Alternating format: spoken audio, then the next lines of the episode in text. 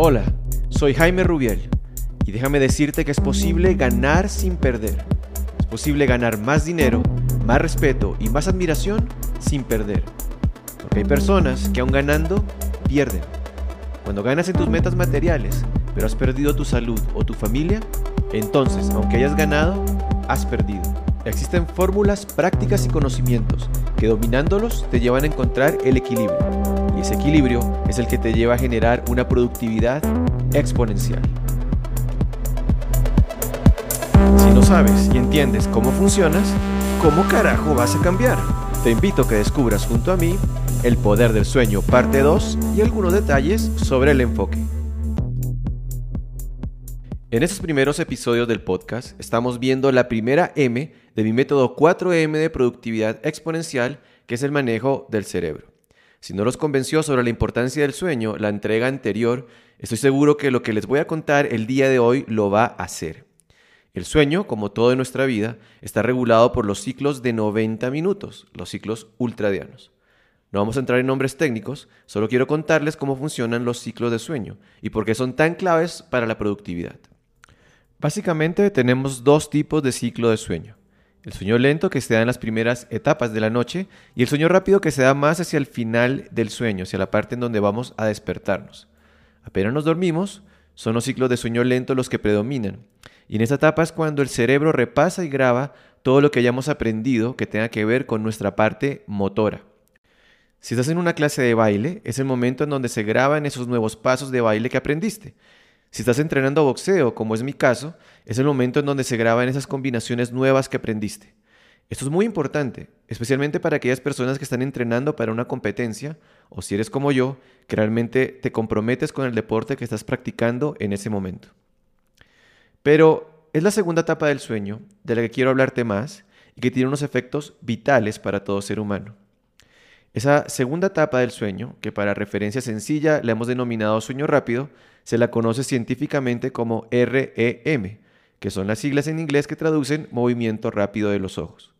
Porque si le levantáramos las pestañas a una persona que está en ese momento del sueño, veríamos que sus ojos se mueven rápidamente de un lado para otro. De ahí viene su nombre. Esta etapa del sueño tiene una característica muy interesante. La segregación de adrenalina es nula, lo que quiere decir que somos incapaces de sentir estrés, agitación o angustia durante esta parte del sueño. Entonces el cerebro aprovecha para hacer algo magnífico.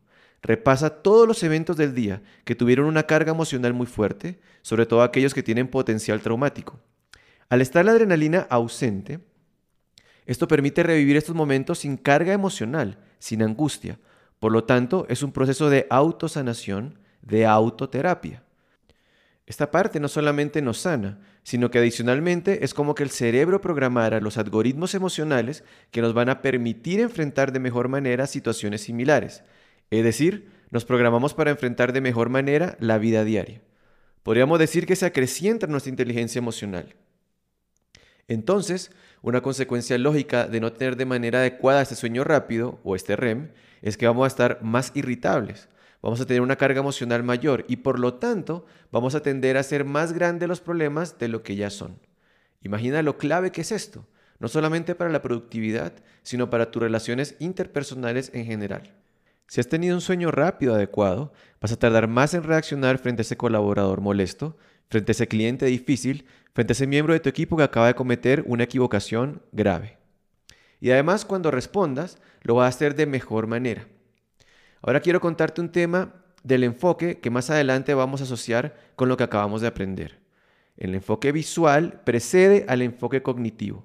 Eso quiere decir que primero fijamos nuestros ojos en esa tarea que vamos a realizar y luego nuestro cerebro, nuestro pensamiento, se enfoca en esa tarea. Es como el modo retrato de una cámara, que hace que solo un objeto se vea claro y lo demás a su alrededor se vea borroso. Esto tiene algunas implicaciones. La primera es que cada vez que veas tu celular estás gastando tu capacidad de concentración. Al ser un punto focal tan reducido, estás llevando al cerebro a enfocarse y por lo tanto estás gastando tu preciada adrenalina, la que necesitas para concentrarte realmente en lo que te importa, entrar en estado de fluidez y rendir al máximo en tu tarea. Eso tiene que haberle dolido a más de uno. Es por eso que tienes que dosificar inteligentemente tu tiempo en el celular. La segunda implicación es que también funciona al revés. Es decir, cada vez que veo al horizonte sin ningún punto focal, estoy llevando mi cerebro a un momento de descanso. Cuando se difumina mi mirada, es como que se difuminara la concentración en mi cerebro. Cuando hemos completado un ciclo de 90 minutos, que yo denomino SAC, por las siglas que significan sesión de alta concentración, podemos descansar nuestro cerebro simplemente viendo el horizonte, sin ningún punto focal durante unos 10 minutos. Esto va a reponer nuestra capacidad de concentración y nos permitirá realizar la siguiente tarea con mayor eficacia. La tercera, y donde viene la conexión con el sueño rápido o REM, es que hay dos actividades que nos ayudan tanto a descansar nuestro cerebro como a emular el procesamiento emocional del sueño rápido, y estas son caminar y andar en bicicleta. Resulta que cuando hacemos estas dos actividades no tenemos un punto focal fijo, sino que tendemos a tener la mirada relajada puesta en un enfoque más amplio, pero adicionalmente a esto, nuestros ojos tienden a moverse de un lado a otro, movimiento muy similar al que experimentamos en el sueño rápido. Así que una caminata al final de la tarde no solamente representa mejorar tu estado físico, por el ejercicio obviamente, sino que además hace descansar nuestro cerebro y por si fuera poco nos ayuda a procesar nuestras emociones. Esto es tan real que existe una terapia para tratar eh, traumas puntuales es decir, traumas relacionados a un evento específico que se llama EMDR. Guiado obviamente por un especialista certificado, el tratamiento consiste en que la persona relate nuevamente los hechos, pero realizando movimientos laterales con sus ojos al mismo tiempo. Está científicamente probada su efectividad. Ya tienes más razones poderosas para respetar tu tiempo de sueño y tomarlo más en serio. Si tienes problemas durmiendo, te recomiendo ver o escuchar mi episodio anterior. Antes de pensar en medicina, debes repensar tu manejo de la luz del día y tus rutinas diarias. Gracias por escuchar este episodio. Si te gustó este contenido, por favor suscríbete y sígueme en mis redes sociales. No te olvides de compartirlo con alguien que sabes que lo necesita. Y recuerda que tenemos una cita, tú y yo, aquí, todos los lunes. ¿Quieres ganar sin perder? Toma el control y sígueme.